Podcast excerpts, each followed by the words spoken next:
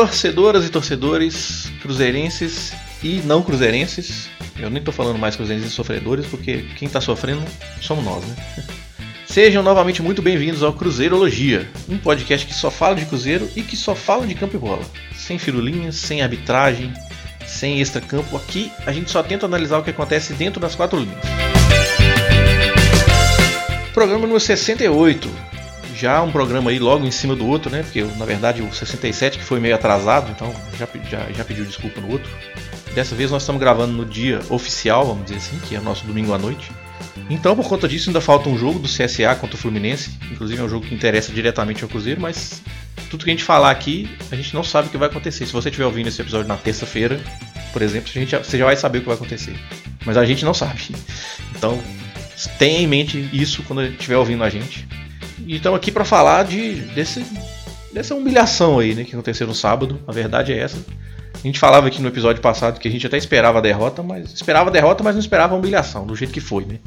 Assim, parece que a diferença, parece não, ficou bem claro a diferença entre os times, não só técnica, quanto tática, quanto psicologicamente, em todos os aspectos, na verdade, né? É, no final do jogo, o Cruzeiro entrega, enfim, vamos falar um pouco desse jogo aí, algumas questões que a gente viu, fazer uma pequena projeção também para esse duelo aterrorizante contra o CSA. Olha bem essa frase. Porque é isso mesmo, né? Enfim, a gente tem que encarar a realidade. Eu sou o Cristiano Candian e de novo tô aqui com o Iron Luiz. E aí, Iron? Beleza, cara? Na medida do possível? Boa noite aí, é, Candy. A gente tá gravando a noite aqui no domingo, né? Um alô aí também a todos os ouvintes. Bom dia, boa tarde, boa noite, seja a hora que for que você esteja ouvindo. É, tirando o Cruzeiro, tá tudo bem, né, cara? Agora se você me perguntar. é. perguntar beleza aí sobre o Cruzeiro, aí já fica diferente, né? Não. Vamos aí falar sobre mais um vexame, né? Eu tô vendo Algo um dia que eu vou te perguntar, e aí tudo bem? Você vai falar, não. É. É, é assim, né? a gente vai. A gente chega uma hora que a gente começa a ficar anestesiado, né? É. A grande verdade é essa. Mas não vou dizer que é surpresa, porque no último, no último programa a gente já meio que tava esperando, né? Um jogo difícil contra o Santos. É lógico que depois do apito final foi pior do que pensamos, mas fazer o quê? Vamos falar aí, né? Mais uma derrota, né? Já são aí cinco jogos sem vencer, quatro empates, uma derrota. O time, quando não tá empatando, tá perdendo, ou seja, não vence nunca. Bom, vamos falar, né? O que tiver que, que, tiver que falar, o que dê para falar a respeito disso. E fora Abel. É, hashtag fora Abel. Como diria o Vibrante, né? Terrível, terrível, terrível. Bom, mas vamos aqui falar aqui do nosso parceiro, a Cruzeiropédia. Cruzeiropédia é uma enciclopédia digital, um site do Cruzeiro que reúne informações históricas e fichas de jogos e de jogadores, tudo que você quiser a respeito do Cruzeiro, uh, em termos de dados, estatísticas, tem, tem no site. E é legal que você pode consultar de uma forma muito simples, você pode fazer cruzeiropedia.org barra o que você quiser, cruzeiropedia.org barra Fábio. Aí você vai cair na página do Fábio, cruzeiropedia.org barra 2003. Aí você vai ver todos os jogos da temporada 2003, resumo. cruzeiropedia.org barra Santos. Você vai ver um resumo do Cruzeiro contra o Santos, todos os jogos do Cruzeiro contra esse adversário, enfim. É, é, muito legal e você pode também colaborar com a Cruzeiropédia. Você pode solicitar uma senha e aí você mesmo pode subir informações pro, do, do, dos jogos do Cruzeiro para lá, tempo de cartão, tempo de gol, né? Quem fez os gols, nome dos jogadores, ficha de jogadores, contribuir com a história do Cruzeiro, você pode fazer isso.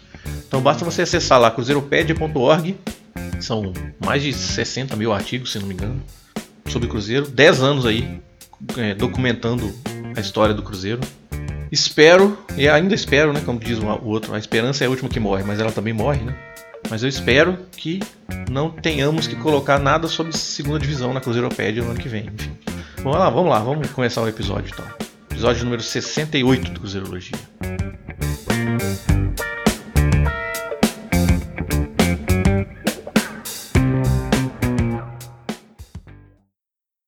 Cruzeirologia, episódio 68. Cara, eu pedi licença aqui para você rapidinho só para como é de praxe, né, pra gente falar aqui do futebol feminino que atualmente no Cruzeiro é a única coisa que funciona, né, aparentemente. Cruzeiro jogou a volta da semifinal contra o Ipatinga e confirmou o favoritismo como era esperado, bem confirmado inclusive. Fez oito gols ao natural, um ritmo assim de treino. Isso até me preocupa um pouco, sabe? Porque tipo assim, o Cruzeiro não teve verdadeiros desafios assim no campeonato, tirando o jogo contra o América na primeira fase Talvez o jogo contra o Atlético, na primeira fase também, mas E aí fica nesse ritmo de treino, vai jogar uma final assim, sabe? Com o América foi muito mais testado contra o Atlético, por exemplo, jogou duas vezes. O América sofreu para ganhar do Ipatinga lá, lá em Ipatinga na primeira fase, porque ficou jogando com um a menos, ganhou só de 1 a 0. Então assim, parece que é um time que está mais acostumado ao, ao, ao clima de decisão, mas enfim, isso é uma questão à parte. Sobre o jogo, rapidamente, o Hoffman ele não quis arriscar, porque ele tinha a Micaele pendurada com dois cartões e a Isabela também, volante pendurada com dois cartões. Elas sentaram no banco e não entraram. Então, sem a Micaele, ele aproveitou para armar o time com a Isa Leone de ponta esquerda. A Isa Leone, que normalmente é lateral direita, ele colocou ela, colocou ela de ponta esquerda na frente da Dantas, né, que tá, estava jogando de lateral esquerda dessa vez. Com a Tayane por dentro e a Miriam voltando ao time pelo lado direito, que é a, é a função que ela faz mesmo normalmente. A Miriam deitou, né? Fez, fez uma tripleta, uh, inclusive chegou a seis gols, tá, agora está brigando pela artilharia. A Micaele, que é artilheira, com nove. E o time jogou assim, ao natural. A Duda deixou dela. Janaína fez um gol sem querer, mas gol sem querer também vale. Foi um cruzamento que ela tentou e a bola passou por cima da goleira. A Ingrid, zagueira reserva, fez gol também. Enfim, teve para teve todo mundo gols construídos assim com tranquilidade, sabe? Finalizações, em um dado momento do jogo, o técnico de Patinga trocou de goleira, pra você ter uma ideia. Então, é isso aí, 8 a 0 Cruzeiro agora vai jogar a final, que a gente não sabe ainda onde que é, porque a FMF fez o favor de dizer que seria no Mineirão, mas depois não vai ser mais, então é meio vergonhoso isso, né, cara? Eu acho que é uma final de Cruzeiro na América, um ano do futebol feminino no, no Brasil e no mundo, né, com a consolidação da Copa do Mundo, a audiência que a Copa do Mundo teve, público enchendo o estádio em São Paulo, a audiência que teve o, o, final do Campeonato Paulista, quer dizer, e, e, e audiências grandes da, das, das amistosas da seleção feminina também. Então, 2019 é o ano da virada e a FMF não vai atrás, né? A FMF simplesmente não, não alegou, está alegando motivos financeiros, que o Mineirão é caro. Você tem certeza que o Mineirão cederia alguns, é, alguns preços para poder até fazer história, né? Primeira final. É uma postura do... acomodada, né, cara? É, é uma postura é. acomodada, porque se eles se unissem com, com, com o Mineirão, né, com o consórcio, para fazer um evento, para chamar a torcida, para fazer daquilo ali um espetáculo mesmo, para as famílias levarem as crianças e tudo mais, dava para fazer. Se quisesse, dava. É isso. Mas é porque não quer, né? Ou não, eu tenho certeza quer. que o Mineirão quer. É a, é a FMF que não quer, a Federação Mineira que não Exato, quer. Exato, tipo. é, tá larga, mesmo. Larga o campeonato. É, é, preguiça de trabalhar, sabe? De tentar fazer um, um negócio legal para atrair o torcedor, que eu tenho certeza que, pô, você tá de bobeira num domingo, você vai, velho. Sabe? Ver um futebol, ver o Cruzeiro. Pô, o Cruzeiro é um time gigante. Sabe? A torcida foi na Independência para ver futebol americano. Sabe? Não vai para ver o futebol feminino? Claro vai, que vai. Principalmente com então, assim, chance de ser campeão, né? É uma final, pô. É. Então, assim, cara, é, é, infelizmente, sim, é, é, lamentável. Talvez essa má vontade também seja porque é o Cruzeiro, né? A gente sabe muito é. bem como é que é a relação da, da FMF com, com o Cruzeiro, então a gente lamenta, né? Fazer o quê? Eles perdem a oportunidade de valorizar o produto que eles têm, né? Sim. Só isso. E aí, pra final, que vai ser no dia 6 ou dia 7, a gente não sabe ainda. Sexta ou sábado, né? Final na sexta-feira seria ridículo, mas a FMF falou isso. Então, temos que considerar. Para a final, eu acho que o Cruzeiro. Esse campeonato me mostrou que, para mim, pelo menos, eu achava que o Cruzeiro estava um pouco acima do que ele estava em relação aos outros. Mas não. Esse campeonato me mostrou que o Cruzeiro tá, não está tão acima assim. Eu acho que vai ser um jogo difícil. O Cruzeiro tem um leve favoritismo, até porque não tomou gol ainda no campeonato, né? A gente sabe. Mas o jogo do Cruzeiro com o América na primeira fase foi um jogo difícil. O Cruzeiro só ganhou de 1x0 um gol de pênalti. O América chegou a ter um certo controle da partida em um dado momento. Então, e como é jogo único, né? Tudo pode acontecer. Então, vamos ter concentração e calma aí, porque o Cruzeiro tem um leve favorito, mas não é bem assim não. Vai ser difícil o jogo. Vamos torcer aí para o Cruzeiro sair com esse título e dar uma pequena alegria aí os cruzeirenses. Não sei se vai se vai mitigar alguma coisa desse final de ano melancólico do masculino, mas enfim, alegria é alegria, né? Bom, é isso. Vamos passar para a parte chata agora do programa, né? Porque todo programa agora tem essa parte chata quando a gente fala do masculino, só é só a parte chata. Então vamos passar para ela agora. Cruzeirologia, episódio 68. Muito bem. Uh, Santos 4, Cruzeiro 1. Cara, eu não sei nem por onde começar, mas vamos lá. Primeiro eu queria falar isso. É, na semana passada, na semana passada, no episódio passado, a gente falava aqui. Não, eu não tenho esperança, vai ser difícil. O jogo Santos é um time que põe intensidade. É muito difícil o Cruzeiro perder, não ganhar, é, não perder e tal. Então a gente esperava o Cruzeiro perder. A verdade é essa. No planejamento, você colocava lá no planejamento, ah, esse jogo aqui é zero ponto. Um planejamento realista, né? Agora, o que eu não esperava é a total humilhação, a total entrega do time. O time totalmente entregue, o time não competiu com o Santos, a verdade é essa. Eu coloquei no meu Twitter um mapa de finalizações. Cara, é um negócio absurdo, assim. Se não me engano, foram 25 finalizações do Santos. 13 dentro da área. Então, só isso. O Cruzeiro o quê? O Cruzeiro finalizou 9. O Cruzeiro finalizou 9 vezes, duas no gol, chegou na área do Santos quatro vezes. É, cara, não tem. É uma discrepância de futebol, né, cara? O Santos joga futebol, o Cruzeiro joga outra coisa. É isso, é isso. Foi basicamente isso. E tem outra coisa que atrapalha, né? Porque os, os outros times jogam com 11 jogadores. O Cruzeiro tá jogando com geralmente 8, 9 no máximo. É. Né? Tem essa questão aí também. Ou você vai dizer para mim que, que o Egídio entrou em campo? Vamos falar sobre isso. Não, não só sobre o Egídio, vamos falar sobre o time todo. Não, todo, não só ele, mas é. Robinho. É, sim, né, é exatamente esses caras que eu quero falar, porque o Cruzeiro, Sassá. o Abel colocou um time diferente contra o Santos. Ah, é os mesmos caras de sempre é, mas o desenho do time foi diferente. Eu enxerguei ali um, um tripé no meio-campo com o Robinho fazendo o tripé com o Ederson e o Henrique. E o Thiago Neves foi jogar de ponta direita, ponta armador do lado direito. Assim, a princípio eu achei uma coisa muito meio Frankenstein, assim, uma coisa meio estranha, porque colocar o, o Thiago Neves para marcar, para ser assistente de lateral, né? Porque quando você tá jogando contra um time que tá te atacando e você tem que recuar suas linhas, o seu ponta direita vira assistente lateral. O seu ponta direita não vai ter, não vai ter, ele não vai ser ponta, entendeu? Mas enfim, por incrível que pareça, isso não comprometeu porque não foi, não foi, não foi por ali que saíram os gols. A gente vai falar do Egídio depois. Mas. E ele, o Thiago estava jogando de ponta armador, né? Quando o Cruzeiro, é, quando o Cruzeiro roubava a bola, ele vinha para dentro para passar a Orejuela. Até que saiu um gol assim, né? Uma troca de passes ali que o Thiago dá uma, uma bola, se não me engano, é pro Sassá, que o Sassá estava abrindo para receber a bola. Ele tenta dar no Sassá, mas o Orejuela tá entrando por dentro e intercepta o passe do Thiago. Você vê que até o gol do Cruzeiro é uma jogada de sorte, né? Não é trabalhar. Meio sem querer, né? É, aí ele intercepta o passe do Thiago e consegue dar um drible ali, abrir um espaço e chutar de esquerda para fazer o gol. É, aquele gol ali deu um ânimo ali, tá uma esperançazinha de, nossa, será que a gente consegue pelo menos um empatezinho? Mas o, gol do, do, do, do, Santos não demorou muito a sair, né?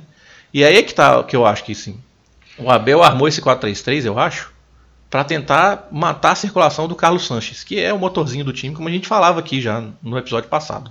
Se deixar o Santos jogar, ele vai colocar os caras na cara do gol. Funcionou por um tempo. Porque o Ederson estava perseguindo ele. Era o Ederson e o Henrique alternando, na, sempre tentando deixar o Sanches com alguém perto dele.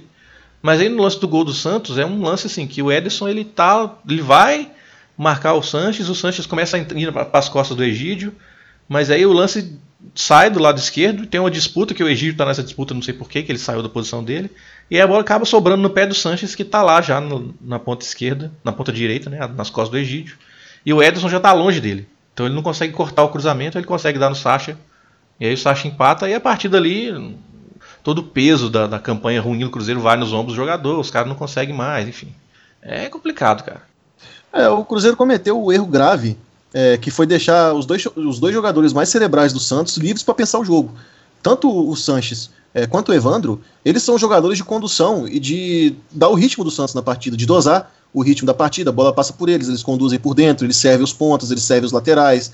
Então você não pode deixar esses caras com, com o campo de frente para distribuir, porque se deixar eles vão chegar. E eles chegam constantemente, não só para dar passe, quanto para finalizar também. Aí você pega os quatro gols do, do, do Santos, foram dois com, com assistência do Sanches, o gol do Sotel e o gol do Marinho foi com o passe do Sanches, e o gol do Sacha e o último gol do Pituca foi com assistência do Evandro. Ou seja, os dois jogadores de, cerebrais do time estavam com liberdade para criar.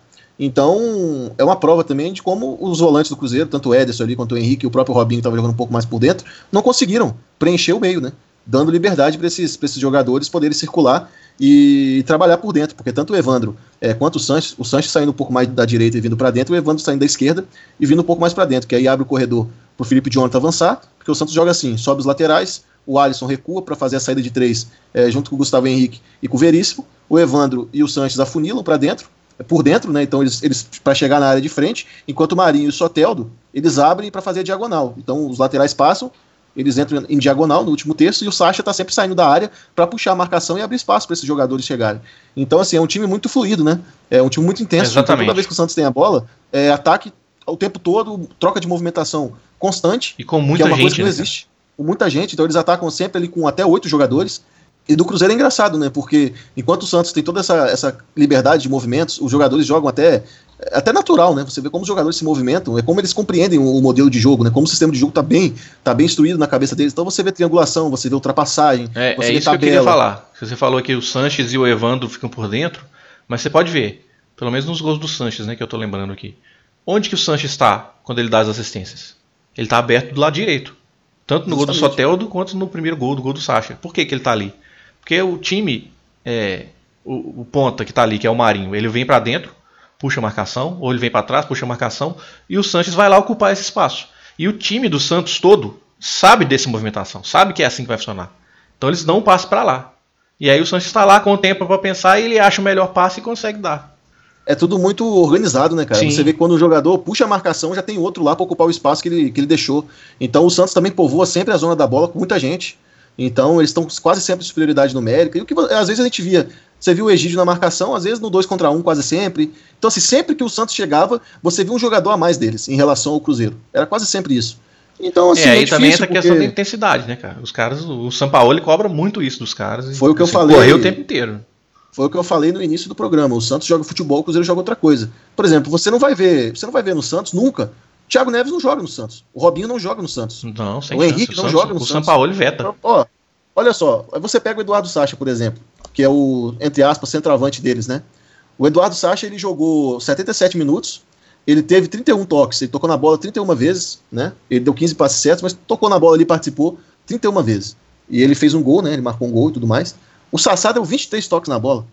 Você vê é. como é que ele ficou isolado do jogo, não é, participou. É, porque não conexão, cara. O Cruzeiro então, tem, esse, tem esse detalhe também. O Cruzeiro tava se defendendo mal, porque tipo, ficava perseguindo os jogadores do Santos e o, o Santos, como time de movimentação, desorganizava as linhas. E aí encontrava os espaços, né? O, o espaço nas costas do Egito, que nós vamos falar mais pra frente, tava um mino de ouro ali. Com essa troca de, de posição, abria espaço, cada hora infiltrava um. E não só o Cruzeiro não se defendia bem, como o Cruzeiro não sabia fazer nenhum tipo de transição boa. O contra-golpe do Cruzeiro é, é, lento, cara. É inexistente praticamente. O Cruzeiro não consegue botar a gente. E quando consegue chegar a bola na frente, sempre tem tipo um ou dois só. Não tem e você quatro, bota, cinco. E você bota jogadores também que não tem característica de contra-ataque, de velocidade. É, pois né? é. Igual você falou, o Thiago Neves jogou aberto. É, aí do outro lado o David, que coitado do David, né? O que, que, que falar mais do David, né, velho? Tipo, não tem, não tem mais o que dizer.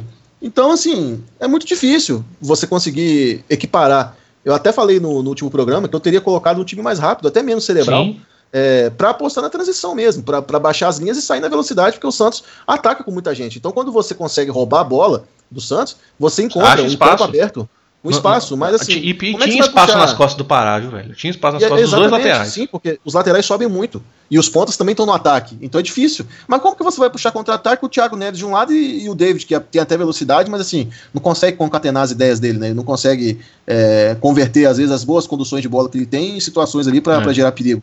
Então é muito difícil, cara. O Cruzeiro acaba ficando. Fica um time travado, né? Um time lento, pragmático. E, e é engraçado porque é, a gente já tinha falado contra o Havaí que parece que a semana de treino livre piorou o time, mas a verdade é que parece que o time, eu não sei o que o Cruzeiro treina, porque você não vê é, uma situação assim, você não vê um time triangular, você não vê o time fazer tabela, você não isso. vê o time trocar de posição, você não vê uma jogada ensaiada. Então, assim, me parece que. Parece que os caras se conheceram ontem, né? E vão jogar é, agora. E, vamos jogar aqui, é galera. E, e, que é totalmente assim, pô, vamos lá, vamos na intuição mesmo, confia é. aí no que vocês podem tirar da cartola e vambora. É, é intuitivo. O time do, o, os times do Abel Braga são intuitivos. Você vê ali um, um esquema tático rústico, sabe? Um esquema tático ali só para ter mesmo, que é duas linhas de quatro, para marcar e tudo mais. Mas é uma coisa totalmente rústica, totalmente aleatória. Quando tem a bola, você não vê nada. Você só vê os jogadores tentando resolver por eles mesmos. É, então é, acontece isso que você falou. O Godore Ruela foi sem querer. É, é, não, sem querer não, né? Sem querer acho que é demais. Mas não, foi, mas sem querer, foi... eu digo assim. Foi, não, foi, assim, é foi improviso, né? Foi improviso. Então, mas é o que eu tô dizendo. Tipo assim, é, é tudo na base da intuição, Sim, entendeu? Tem que o Orejuela pegar a bola e, e, fazer alguma coisa. Esse sem querer que eu quero dizer, assim, não foi Sim. tipo, foi pensado, Thiago, né, vou tocar pro Alejuela porque ele vai fazer o facão e vai pegar a bola com a movimentação do Sassá. Não, aconteceu porque os cosmos se, se alinharam, os planetas se alinharam e deu certo. Então, Basicamente isso mesmo. É, cara, então assim, é muito desanimador, porque aí a gente vê hoje que a Chapecoense fora de casa venceu o Havaí. O Cruzeiro não conseguiu vencer o Havaí, cara. Nenhuma das duas vezes, nem lá e nem, Nenhuma das nem no vezes. Caso. Então, assim, hoje a gente está numa situação muito complicada na tabela, porque a gente, a gente perde para todos os adversários do critério de desempate, porque nós temos sete vitórias apenas, o Ceará tem dez, o Fluminense tem nove, o CSA tem sete. Você vê, o CSA, se vencer o Fluminense, ele vai ter mais vitórias do que a gente do brasileiro. O Botafogo tem 19 derrotas no campeonato, Mas ele tá três pontos à nossa frente e eles têm 12 vitórias, ou seja, cinco vitórias a mais que o Cruzeiro, que empatou 15 vezes. Ou seja, a invencibilidade do Cruzeiro foi uma grande mentira, porque empatar do jeito que a gente empatou não, não vale de nada, no final das contas sabe? Então é muito complicado, cara. É, é a, a, sensação que eu tenho, assim, eu não quero deixar o torcedor desesperado, a gente tá aqui conversando sobre futebol e eu acho que a gente também não pode ficar vendendo sonho, né? A gente tem que falar o que a gente enxerga. Mas o que eu enxergo, assim, é um time completamente abandonado, sem força para reagir. É o que me parece. É, tá difícil. Com mesmo. esses jogadores aí, com esses jogadores, para ficar bem claro. E o Abel chegou, é, eu acho que ele é o menor dos culpados, porque ele acabou de chegar, mas ele tem muita culpa na questão da omissão. Porque ele fechou com esses caras e tá afundando o time. E ele não percebe. Então, assim, até quando ele vai continuar insistindo nesses jogadores? Aí a gente pode dar nomes. É, o Egídio já não tem condições mais de estar jogando. A partida dele contra o Santos foi constrangedora. Sabe? Bota o Rafael Santos. Não vai fazer pior, eu tenho certeza. Como não fez contra o Palmeiras, sabe? Então, assim, você tem o Thiago Neves que deu outra entrevista falando que não adianta tirar ele porque ele quer ajudar. Na realidade, adianta é. sim, Thiago Neves. Eu acho que se você não jogar, você vai estar ajudando mais do que estando em campo. Sabe? Então, assim, não, eu, tá acho que o pior dessa coletiva para mim foi o Abel falar que ele não sabia que o Thiago Neves. Ah é, subestimar Tava jogando com dores, é. Eu, pois é. Ou ele Porque... falou, se, se ele realmente não sabia, mostra a desorganização que o clube tá. Agora, se ele, se ele sabia e, e tá falando isso para proteger o jogador dele, é, é igualmente ruim. Então, assim, não tem. Me parece mais a segunda opção, porque assim, existe setor de fisiologia no Cruzeiro, lá tem como fazer exame de imagem, tem como tirar um raio-x, vai dizer que não, não sabia? Não, não, existe isso. Então você tem que demitir todo mundo da fisiologia, ué. Tá, tá escondendo as coisas do treinador? Isso é. não existe. Num clube grande igual o Cruzeiro, isso não existe. Eu, eu até tuitei hoje. O técnico ele recebe briefing de todos claro, os jogadores da condição, de todos eles. Então, se o Thiago Neves está jogando com dor, eu diria até que assim, é uma irresponsabilidade dele próprio. Porque se ele sabe que ele não está 100%, dá lugar para um que esteja. Porque você não está ajudando. Se ele tivesse pelo menos assim, ah, eu tô machucado, tô jogando com dor, mas eu tô fazendo gol, eu tô dando passe, eu tô resolvendo, mas não tá. Então, assim, depois de sete jogos, ontem ele conseguiu dar um passe pro Orejuela, que foi mais mérito do Orejuela fazer o gol é, do que é, propriamente o passe dele. O né? passe do Thiago Neves foi pro Sassá. O Orejuela é, então. interceptou o passe. Porque já são nove jogos já que o Thiago Neves não faz nada. Então, assim, se tá no limite, cara, pede pra sair, entendeu? Deixa outro jogador, porque a gente não tá no, no estágio mais de ficar esperando um milagre. Vocês já tiveram toda a cota de, de tentar fazer alguma coisa, vocês não conseguiram. Vocês falharam. Vocês não venceram o Havaí, vocês não venceram o, o Fortaleza em casa, vocês não venceram o Clássico, senhor Thiago Neves, você perdeu várias chances nesses três jogos. Então, cara, para, sabe? Pede para sair. Uhum. Eu sei que você não tá ouvindo isso, mas quem, se alguém que estiver ouvindo puder falar com o Thiago Neves, por favor, fala para ele, pede para sair, cara. Muito obrigado por tudo, mas deu, sabe? Deu. Porque não dá mais. Então, assim, ou o Abel pensa nisso e começa a colocar quem pode entregar alguma coisa, ou não vai dar, cara. É, tem, tem hora que a gente tem que desabafar mesmo, né? É. é. E só para finalizar rapidamente, que eu estava até me esquecendo, e a informação que a gente recebe é que nos treinamentos é a mesma postura do senhor Thiago Neves, do senhor Robinho, não se dedicam do jeito que tem que se dedicar. Tem outros jogadores se dedicando mais. Entendeu? Então bota é, esses caras para jogar. A pergunta, a pergunta foi feita para o Abel no jogo contra o Havaí sobre o protecionismo e ele falou que não, mas na verdade é, né? Sim, obviamente. É basicamente isso. Os fatos mostram outra coisa. Exato. É, se bem que o Fred foi pro banco e nem entrou, né? Entrou o Joel no lugar do Sassá. Mas enfim, não sei se isso é, é um bom sinal ou mostra você tava poupando o Fred pra quinta-feira, sei lá, né? Do jeito que as coisas são. Mas enfim, tô pensando nisso não dá, agora. Não dá, nem, não dá nem pra criar expectativa, né, Candy? Não. Verdade não é essa. Mas vamos voltar aqui rapidinho pro jogo do Santos. Eu acho que uma coisa também que ficou clara como se deve realmente usar pontas de pé invertido. O Santos tem pontas de pé invertido que são pontas de pé invertido que fazem a diferença. O gol do, o gol do Marinho foi assim, que ele puxou para dentro e bateu de esquerda. Uma coisa que eu nunca vi o Marquinhos Gabriel fazer. Enfim. Uh, ele, nem, nem chuta, né? Soteldo teve um duelo épico com o Orejuela. Assim, eu, a gente tem que. Eu, cara, eu sei que numa derrota dessa de 4x1 a gente tem que meter o pau em todo mundo, mas o Orejuela, cara, eu acho que ele até foi bem contra o Soteldo, sabia? Foi, foi um duelo que, assim, que, no, todas as disputas que tiveram, eu acho que foi tipo 50-50, sabe? Tipo, o Orejuela ganhou algumas, o Soteldo ganhou outras.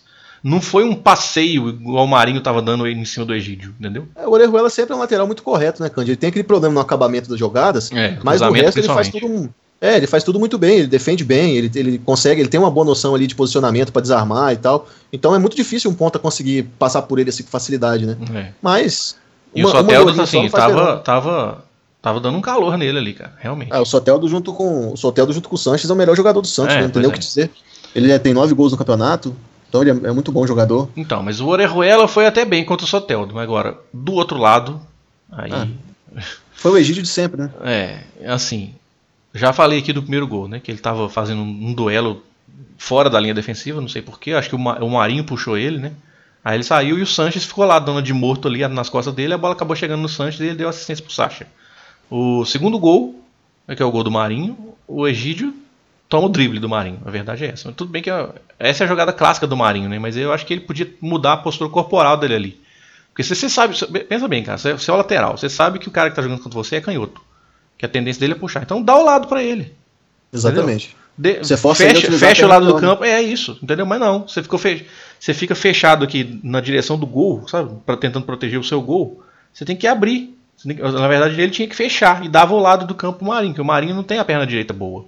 Ele tinha que, o Egídio tinha que vir por dentro para fazer a marcação, induzindo o Marinho a puxar pra linha É, mas não fez isso, né? Ele deu o espaço é. que o Marinho queria e o Marinho puxou pra perna esquerda e bateu. Enfim. Que merda, hein? Aí o terceiro gol. De onde, onde que o Sanches está para fazer assistência pro Soteldo, que tá aqui na segunda trave? Pelo lado. Pelo lado esquerdo, nas costas do Egídio. E, e, e foi um lance curioso que foi assim: o Egídio, de novo, ele estava fora de posição, marcando alguma coisa, ele fez uma falta no meio-campo e começou a reclamar com o juiz. O Santos, que não, tava, não tinha nada a ver com isso, bateu a falta rápido. Quem que estava lá na posição que o Egídio devia estar? Tá? O Sanches, que deu assistência, que cruzou a acho pequena área toda. Quatro, acho que dos quatro gols ali, três pelo menos, teve participação direta do é, Egídio, é, cara, assim, negativa, né? É, então, é, assim, como é que você. Lateral que não sabe fechar a linha defensiva. E pior que o Egídio, teve um momento do ano que ele estava fazendo isso bem com o Mano, né? A gente, eu lembro da gente ter comentado isso aqui. Não sei se foi esse ano ou ano passado, mas enfim. Cara, eu diria que foi que ano passado o Egídio foi muito bem. Mas esse ano, assim, ele voltou a ser o Egídio de sempre, sabe? A, a, queda de rendimento dele foi uma coisa assustadora, assim. E ele já vem comprometendo o brasileiro há muito tempo, né, Cândido? Não é de hoje. Então, a insistência com ele é, enfim, é só mais uma daquelas teimosias do Abel, né? Que parece que está desconectado da realidade. E olha que, que coisa, até para dar uma trazer um pouquinho mais de depressão pro, pro nosso podcast, para os ouvintes, que eles ficaram um pouquinho mais já, de raiva. Já chega, cara, já tá bom. É, eu, não, só, só para dar o, o só para dar o golpe final, uhum. o, o Marinho e o Soteldo juntos, né? Eles têm 16 gols marcados e 6 assistências, né? Se somar os dois. Então só aí vi, produziram 22 gols, né? O David Marquinhos e Gabriel juntos produziram quatro gols, cada um com duas assistências, não marcaram nenhuma vez no brasileiro.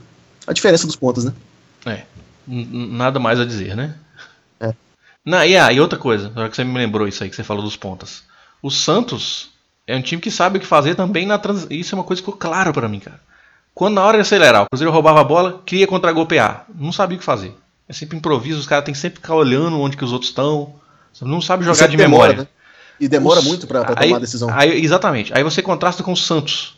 Tipo, se o cara rouba a bola, velho. Nossa, tinha alguns, alguns lances que o Cruzeiro tava tentando atacar. Ou contra-golpe de escanteio, talvez. No escanteio a favor do Cruzeiro, o Santos roubava a bola. Chegava as 4, 5 pessoas, 4, 5 jogadores do Santos para atacar a última linha do Cruzeiro, os dois laterais perdidos lá atrás.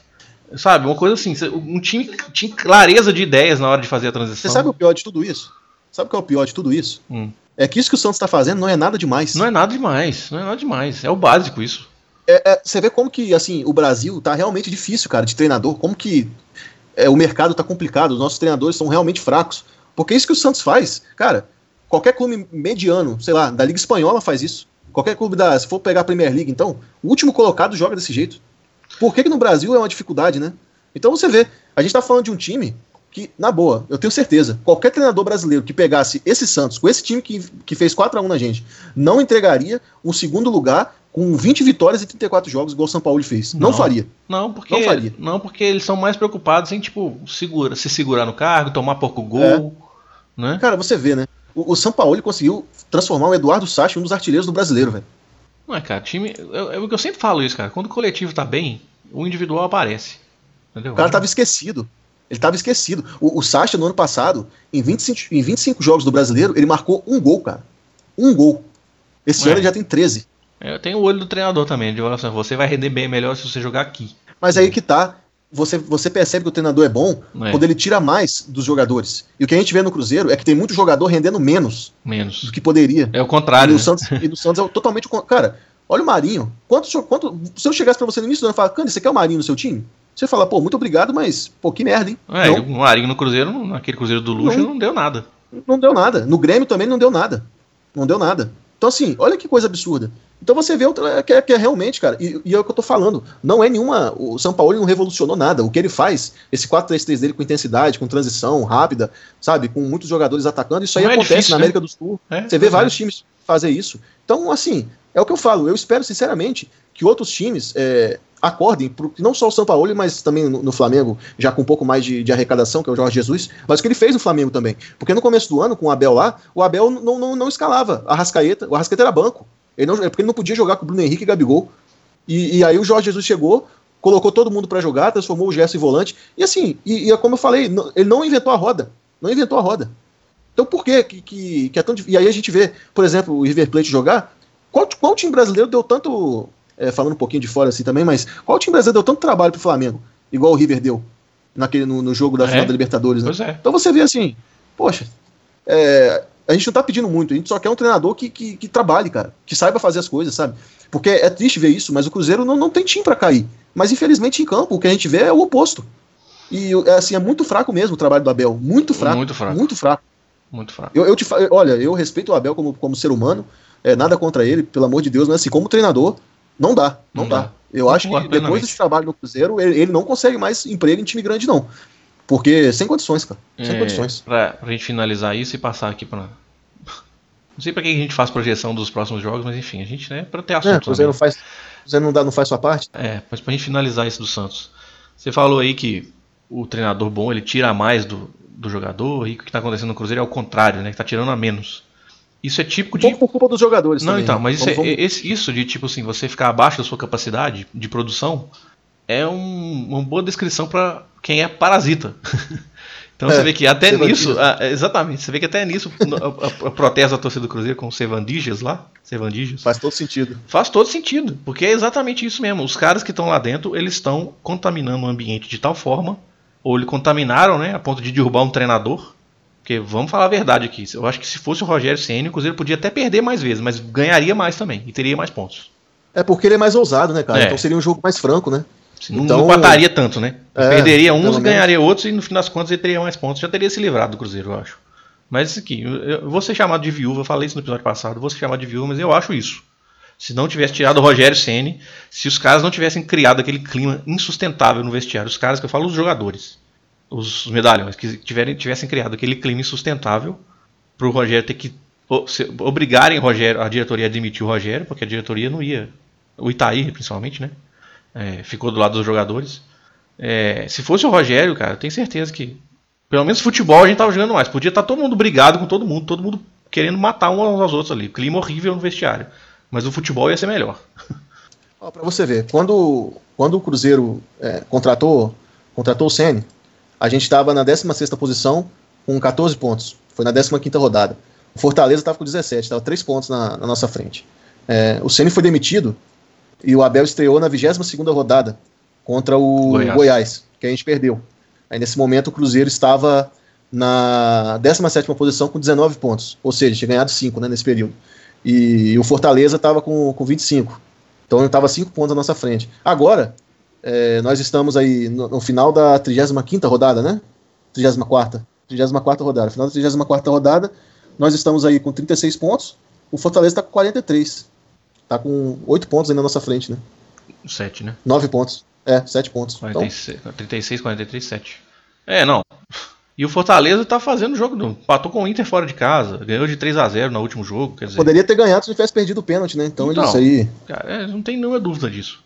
Então, assim, resumindo, o que os caras, o que os jogadores criaram dentro do vestiário, no fim das contas acabou sugando o futebol do Cruzeiro. Eles literalmente, é. literalmente não é, é, é, é, complicado usar essa palavra, mas eles de uma forma bem clara, eles sugaram, eles agiram como parasitas mesmo, parasitaram o futebol do Cruzeiro. Sevandijas é um protesto, sim, perfeito.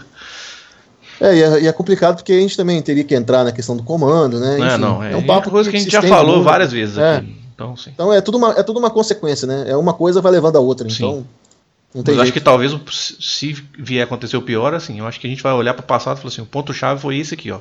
Aquele ah, jogo sem contra, dúvida. Aquele jogo com o Ceará, que o Dedé pediu a palavra e falou você tinha que dar chance pro Thiago Neves e não sei o que, aí o Rogério Senna ficou puto, e o Itair cai, é, demitiu o Rogério Senna, ele trouxe o Abel e aí acabou. O último ato do Itaí.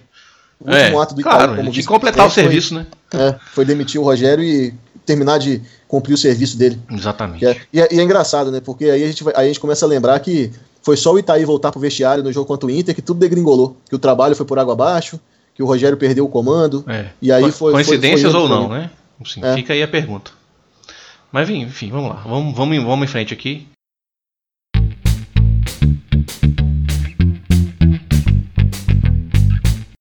Só pra gente falar um pouquinho, cara. O que, que a gente pode esperar para esse jogo do CSA? Eu tenho uma pergunta. Tenho uma pergunta que eu quero te fazer. O CSA vai jogar na segunda-feira. Vou repetir o que eu falei no começo do programa. Uh, a gente não tem a menor ideia do que aconteceu na segunda-feira. Se você estiver ouvindo na terça-feira, ou quarta, ou quinta, depois do jogo do CSA e Fluminense. Então depende muito do que acontecer nesse jogo. Porém, eles vão jogar uma coisa certa. Eles vão jogar na segunda-feira, o Cruzeiro jogou no sábado, e os dois vão jogar um contra o outro na quinta-feira. O CSA vai ter que sair de Alagoas, vai jogar na segunda noite, vai fazer um, um regenerativo na terça-feira, vai ter que sair de Alagoas na quarta-feira para chegar na quinta-feira e jogar. Então, assim, em termos físicos, eu acho que é bem pesado. Assim. Esses jogos segunda noite, realmente, quando tem jogo no meio de semana, mata o time que está jogando na segunda noite e morre. Assim, fisicamente, né, pelo menos. E aí a pergunta é a seguinte: isso é uma vantagem para o Cruzeiro? Ou isso, na verdade, só equilibra porque o Cruzeiro é um, um time velho e não aguenta nada, então, tipo assim, vai ser os, os velhos mais descansados contra os jovens do CSA mais cansados. Entendeu? Bom, é, o Cruzeiro não conseguiu ganhar do Havaí, né? Acho que o CSA é um pouquinho melhor do que eles. É, não, sim, isso aí eu não tenho dúvida. Tô falando em relação em termos físicos, assim, só Cara, parte eu, física. Eu, Sinceramente, eu acho que se o CSA trabalhasse a semana toda quebrando pedra, eles ainda iam correr mais que o Cruzeiro. é, então não é. é só, na verdade, só diminui, diminui a desvantagem física, então, né? Sabe por quê, cara? Porque os outros times a gente vê vontade. O próprio CSA, apesar, eles, né, eles têm uma condição muito limitada, mas os caras estão lutando, cara, do, do, jeito que podem, entendeu? É, eles engataram agora uma série de derrotas que deve ter dado um desânimo grande para eles, mas assim, você via nos caras vontade de tentar fazer alguma coisa, de lutar, de, né, mas é, eu acho que se eles conseguirem, de repente, é, se eles vencem o Fluminense, por exemplo, é, amanhã, né, no é, caso segunda-feira, é. eles vão chegar contra o Cruzeiro com uma esperança renovada de, de tipo assim, pô, ainda dá, sabe? Então, é isso que eu ia então, falar, porque assim, eles vão jogar contra o Fluminense, que é logo o que está acima deles, e depois contra o Cruzeiro, que é o outro que está logo acima deles. Então, assim, a chance de puxar os dois para baixo e de se aproximar, né? Quer dizer, pois é, não, motivação não falta. E o que me deixa preocupado é que o Cruzeiro, nos últimos jogos, ele vem cada vez criando menos. É. Então, já contra o, Atlético Mineiro, contra o Atlético Mineiro, foi muito, muito pouco, assim. Criou quase nada, teve duas chances ali só. É, aí pegou o Havaí, foi, foram 52 cruzamentos, a gente não conseguiu fazer o, o Vladimir trabalhar. Então a gente vai pegar um Ceará, um CSA que a gente sabe que vai vir muito fechado, eles vão explorar somente o contra-ataque, e, e, será que vai ser aquilo de novo? Um monte de chuveirinho para área, para consagrar zagueiro? É. Então, é, é, preocupante, cara. Isso é muito preocupante. E é aquilo, né? Se não conseguir vencer o, o CSA, eu acho que carimbou de vez o passaporte para a Série B, porque certamente, não tem, não tem o que falar. Não, certamente. Não tem o que falar. Em relação à parte física, eu falei isso, disso, mas eu acho que assim, é, tem uma outra questão também, que aí depende do que acontecer no CSA, no CSA e Fluminense. Que é a parte da moral, né? A parte psicológica. É. Cruzeiro acabou de ser humilhado pelo Santos. Ah, tudo bem, é o Santos, é um dos melhores times do campeonato, mas mesmo assim. Ah, mas tomar do quatro jeito, é, é, do jeito que foi ali, então vai chegar com uma moral baixíssima para esse jogo contra o CSA. E se o CSA vencer o Fluminense, vai chegar queimando a grama do Mineirão, entendeu? Os caras vão comer a grama, então assim. Não, eu, eu até comentei que quando o Cruzeiro tomou quatro do Grêmio, foi de certa forma ali parecer que os jogadores estavam querendo desmoralizar o Ceni, né? Uhum. E esse 4 do Santos que a gente levou foi para desmoralizar os jogadores, né? Os é. medalhões. Certamente e... eles não jogaram para tipo desmoralizar, desmoralizar é. o Abel. e aí a gente fala, e aí você fala da questão física, mas o nosso time passa dos 30 do primeiro tempo, já despenca fisicamente, a queda é Sim. é grande, então acho que vai ficar, então vai ficar nivelado, né? Dá para dizer isso. É, então, foi, essa foi a pergunta. Eu acho que vai é mais é. equilibrado, assim, porque os caras vão estar tá cansados, é. né? Os caras do CSA. Eles, no começo do jogo deles vai ser, vai ser forte, porque no começo sempre, mas eles vão também vão apitar mais cedo do que o normal. É, mas o Cruzeiro também, depois de certa ali primeira metade do primeiro tempo já começa a riar é. também a chuteira, então. Inclusive tem uma tendência de ter um segundo tempo horrível, inclusive, nesse jogo, porque é. Ninguém vai Nossa, aguentar nada. Não, não, só, não, esse jogo vai ser horrível desde o início, cara. É. Você não tem a dúvida disso. Não, mas pelo menos, porque no começo assim, ali, pelo menos os times vão estar um pouquinho mais descansados, então vai ter um pouquinho mais de correria, eu acho, talvez. Assim, não, que, não que seja muito, entendeu? Mas enfim. É porque antigamente a gente falava que o Cruzeiro perdia sempre duas grandes chances até os 15 primeiros minutos. Agora nem isso a gente está conseguindo nem fazer. Isso. Então, eu não sei, cara. Eu, eu, eu, pelo menos gostaria de ver sangue novo, sabe? É, mas é isso, cara. A gente tá, mas a gente tá pedindo isso há quanto tempo já, cara? Pois é. Sabe, é isso. Coloca, sabe, sei lá, o Pedro Rocha, desde o início. Coloca.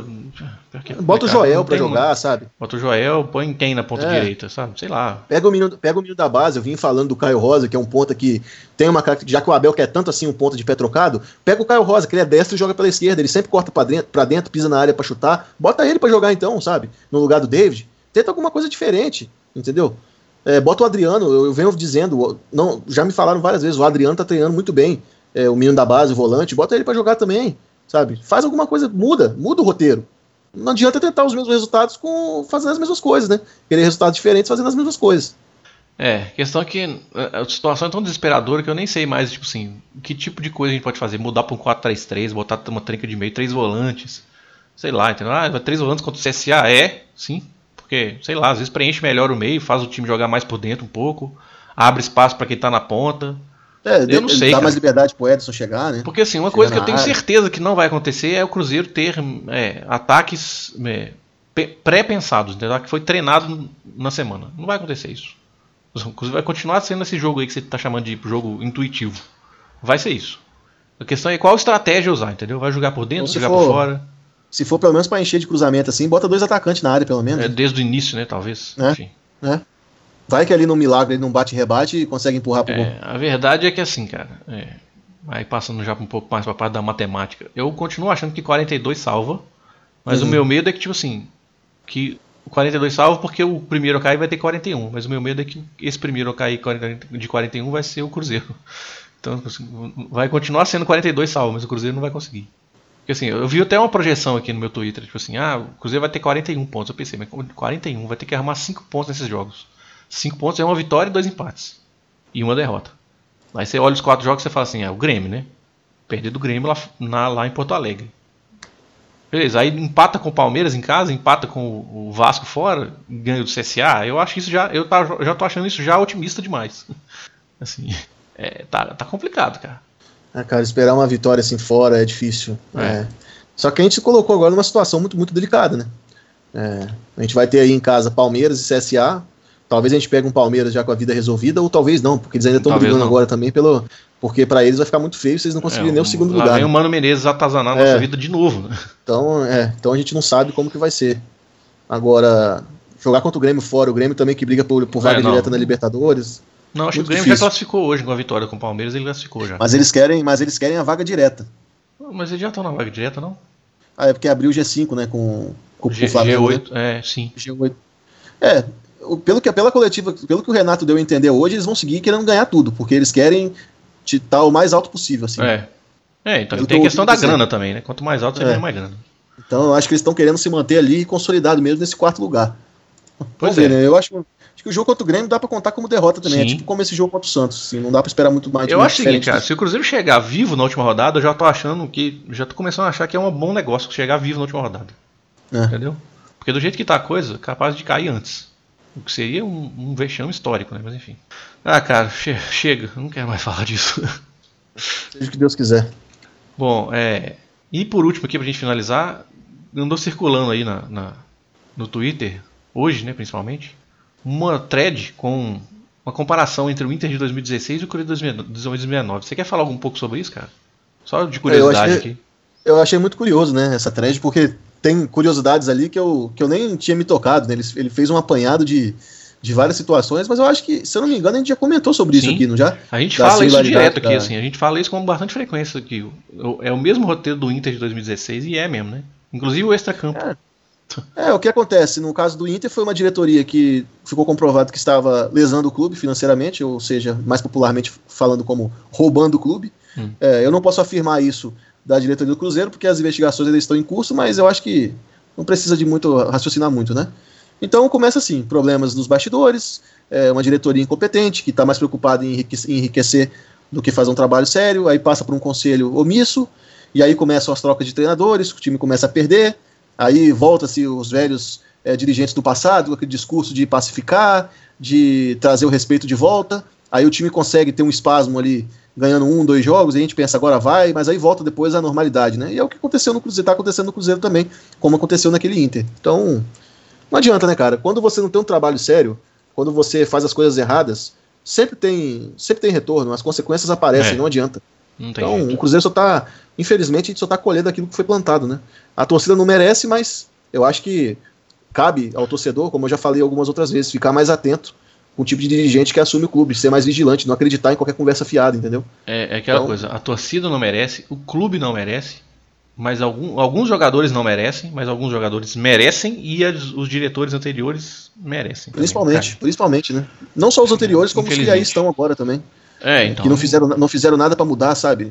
E como é, não dá para separar, né? Se, se tivesse é. jeito de separar, tipo assim, não, é você, diretoria, que caiu, o Cruzeiro não caiu. O pessoal, o pessoal não pode esquecer, né, Cândido, que o Perrella que voltou aí como Salvador, bastou uma vitória contra o São Paulo para ele fazer um acordão, manter o Wagner Pires na presidência, porque a ideia era o quê? Era antecipar as eleições Sim. em 60 dias. Mas não, o poder é, é algo que mexe muito com os egos, né? Infla demais o ego. Então, ele que estava aí desde o início, desde o início do ano passado, que estava do lado dessa diretoria, bom, quem quiser pode acreditar que ele não sabia de, de nada, né? Mas para mim não cola. Então, assim, é, só estamos colhendo, infelizmente, o que foi plantado. Vamos. Toda hora eu falo isso, todo final de programa eu falo isso, mas vamos torcer para que o final da história do Cruzeiro de 2019 não seja igual ao final da história do Inter de 2016. É o que resta pra gente. É torcer. muito difícil. A gente tá se apegando em cada vez mais mística aqui. Menos, menos fatos e mais, tipo, é, coisas abstratas, assim, né? Tipo, ai, nossa, mas não, vai ser a primeira vez que vai acontecer isso e tal. Pff a gente está se apegando a algo cada vez é, menos relevante no, no futebol Sim. atual, que é a camisa. É. É, não, exatamente, cara. E para finalizar esse programa, time grande cai, sim. Cai, com, com certeza cai. cai. E, e, e, e para piorar, né? Ano que vem a cota de televisão já não é mais a mesma. Ah. Ela vai cair para 6 milhões. Então você imagina tem esse agravante. Porque o Inter, quando caiu, ele teve a cota fixa lá de 60, 70. Mas agora não. Então é pior ainda. Você já pensou, cara, a gente ficar fazendo podcast sobre Série B? Não, deixa isso pra lá. É, é vamos mudar de assunto. Né? É, deixa isso pra lá. Bom, é isso aí, pessoal. Eu sei que o episódio tá cada vez mais difícil de ouvir, mas a gente tá tentando. Esse foi o nosso episódio número 68. É, espero que vocês tenham conseguido ouvir. Eu, eu, eu sempre falo, espero que vocês tenham curtido, mas não dá pra curtir um episódio assim, né? Enfim, é muito complicado. A gente falando aqui, a gente acha ruim, imagina que é pra quem tá ouvindo que não pode sabe botar para fora toda a, a, frustração e a raiva, né? Enfim, só pode ouvir. Desculpa por isso, galera. Um dia a gente vai voltar com a participação de vocês. Eu sei que a gente está devendo isso. É, bom, é, nós estamos aí em todas as plataformas de podcast. Nós estamos no Spotify, nós estamos no Google Podcasts, no Apple Podcasts. Todos esses links para essas plataformas você consegue encontrar lá no nosso site, o cruzeirologia.com.br, que também tem o link do nosso feed que é um endereço que você pode colocar no seu agregador, no seu aplicativo do tablet ou celular, escutador de podcasts, que automaticamente você vai receber uma notificação, ele vai fazer o download do episódio toda vez que a gente publicar um episódio novo. Então é um negócio automático. Inclusive podcast é isso, a definição de podcast é essa. é, nosso Twitter oficial é o Cruzeirologia. Eu sou o Cristiano Candian, arroba Candian. Eu sou o Iron Luiz, arroba Iron Fall. FA2Ls. Se vocês quiserem ver lamuriações e lamentações, sigam lá. porque, tá, porque não, tá tendo, tá, não tá tendo espaço pra outra coisa ultimamente, né? Cara, quando eu não tô reclamando do, da situação do time, eu tô reclamando da diretoria. Então, basicamente, é, é isso que vocês vão ler lá. E eventualmente o jogador. Um, é, e eventualmente um jogador outro sul-americano que depois portar o caça-clique vai botar que eu tô apurando que contratei pro Cruzeiro. Cara, minha vida tá difícil demais, velho. Não aguento mais, não. É complicado, né? que fase, cara. É. Bom, é isso aí, galera. Vamos embora então. Valeu, Iron. Valeu, valeu. Um abraço a todos aí. Fiquem com Deus. Boa semana. Valeu, pessoal.